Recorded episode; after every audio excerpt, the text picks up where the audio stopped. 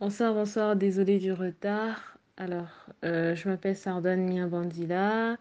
Je travaille comme artiste plasticienne et euh, j'ai fait des études de finance au lycée. Et après l'université, j'ai suivi deux cursus. J'ai fait celui d'architecture parce que je fais du dessin. Bon, ça, c'est un peu l'orientation qu'on m'a donnée. Et j'ai aussi continué en finance.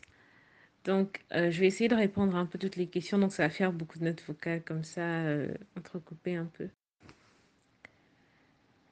Plus jeune, je n'avais pas vraiment de travail que je voulais faire. Enfin, je n'avais pas de, carrière précise dans laquelle je voulais me lancer. Mais la seule chose que je savais, c'est que je ne voulais pas euh, d'un travail qui me prendrait tout mon temps. En fait, je ne voulais pas que ce soit le même emploi du temps que toute ma scolarité, sortir le matin, aller travailler, revenir, voilà. Pour moi, c'est un peu comme si je ne, je n'aurais pas de temps à moi. Alors, je me disais que quand je vais travailler, je voudrais d'un travail qui me rapporterait de l'argent, bien sûr mais aussi qui me permettra de disposer de mon temps comme je le veux. Et euh, les initiatives auxquelles j'ai participé, bon, je, je, suis un peu touche à tout, mais euh, le projet dont je suis le plus fière vraiment, c'est le festival que j'ai organisé l'année dernière, en juillet.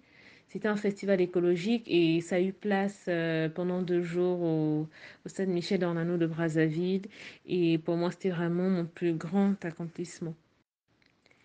Bon, déjà, ce n'était pas vraiment une vocation. C'était un projet que j'avais commencé à mûrir depuis deux trois ans. Je me dis, euh, je vais organiser un événement pour les causes qui me tiennent à cœur, notamment la cause écologique. Et voilà, donc pendant deux ans, j'ai essayé un peu de voir euh, comment je pouvais faire, où je pouvais trouver des sponsors, ce genre de choses. Et un jour, j'ai décidé de me lancer, quoi, avec des amis. Et les difficultés que j'ai rencontrées, bah, c'était la difficulté financière principalement parce qu'il fallait vraiment trouver des sponsors qui allaient nous apporter de grandes sommes d'argent pour pouvoir euh, accomplir voilà, les choses, louer le matériel et payer les artistes et ce genre de choses. Et euh, c'est vrai que j'ai voulu abandonner, même à, une semaine du festival, tout allait vraiment mal. Et j'avais vraiment envie de tout annuler, de publier sur les réseaux que voilà, l'événement est annulé, comme il n'y avait pas eu de ticket en pré-vente une semaine avant, donc du coup, je n'aurais remboursé personne. Mais euh, après, je me suis dit, je ne peux pas avoir fait tout ça pour rien. Voilà, on a contacté des gens, on a quand même fait un bon spot de publicité et je ne pouvais pas euh, abandonner juste comme ça. Et euh, pour savoir si les initiatives d'entreprise m'ont déjà mené à la dépression, eh bien oui, parce que je suis quelqu'un qui vit les choses assez fort, que ce soit dans, voilà, dans, dans ma vie normale ou dans le travail ou dans ma vie amoureuse. Du coup, quand ça ne se passe pas bien, ça a de très fortes répercussions sur moi et euh, notamment sur ma santé au point où ça en devient visible en fait.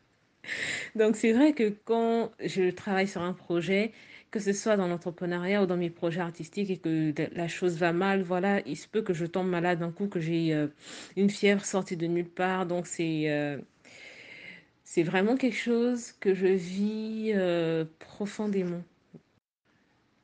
Oui, mais je peux dire que dans tout ce que je fais, j'ai vraiment eu la chance de tomber sur de bonnes personnes qui, voilà, qui m'ont toujours encouragée et qui m'ont aidée aussi dans l'élaboration et la réalisation de mes projets. Alors, euh, leur réaction pour que je n'abandonne pas, au fait, elles m'ont plus parlé, au fait. J'avais juste besoin d'encouragement et ces personnes-là ont su, au fait, me réconforter et me dire d'aller de l'avant. Même après le festival, je n'étais pas satisfaite et j'avais dit que je ne voulais pas faire de deuxième édition. Mais après, euh, l'une de, de, ces personnes, mon père notamment, m'a dit, ce n'est pas parce que la chose n'a pas marché la première fois que tu vas abandonner, c'est au fur et à mesure que tu vas te forger de l'expérience et que ce sera de plus en plus perfectionniste, au fait, ou perfectionné, désolé. Et un modèle de femme, je n'ai pas vraiment de modèle de femme, mais j'ai beaucoup de, de modèles de réussite, au fait, que, voilà, à qui je voudrais ressembler plus tard. Et euh, ce que je voudrais absolument être, moi j'ai bien envie dans le futur d'être une femme pleinement indépendante. Et euh, vraiment, la grande peur ou la, la, femme que je me refuse à être, c'est une femme qui dépendrait, par exemple, dans le futur de son homme ou euh, qui serait toujours dépendante de ses parents. C'est vraiment quelque chose que, voilà, que je ne veux pas être dans mon futur. Alors, les manquements que j'ai, mais qui ne m'arrêtent pas. Je pense que mes principaux... Enfin, Le plus grand défaut que j'ai et qui m'handicape un peu dans l'entrepreneuriat, c'est vraiment euh, le doute ou le manque de confiance en moi. Parce que la plupart des choses que je fais, les gens me disent, ouais, c'est bien, voilà, tu as fait, tu as fait du beau travail. Mais euh, personnellement, je trouve que ce n'est pas assez et je doute que j'ai vraiment été efficace sur le projet au fait. Et je pense que ça me freine, ça me freine dans pas mal de choses, d'où j'ai vraiment besoin qu'il y ait des gens qui me soutiennent moralement, financièrement, physiquement, dans, dans tous les projets au fait que je veux réaliser.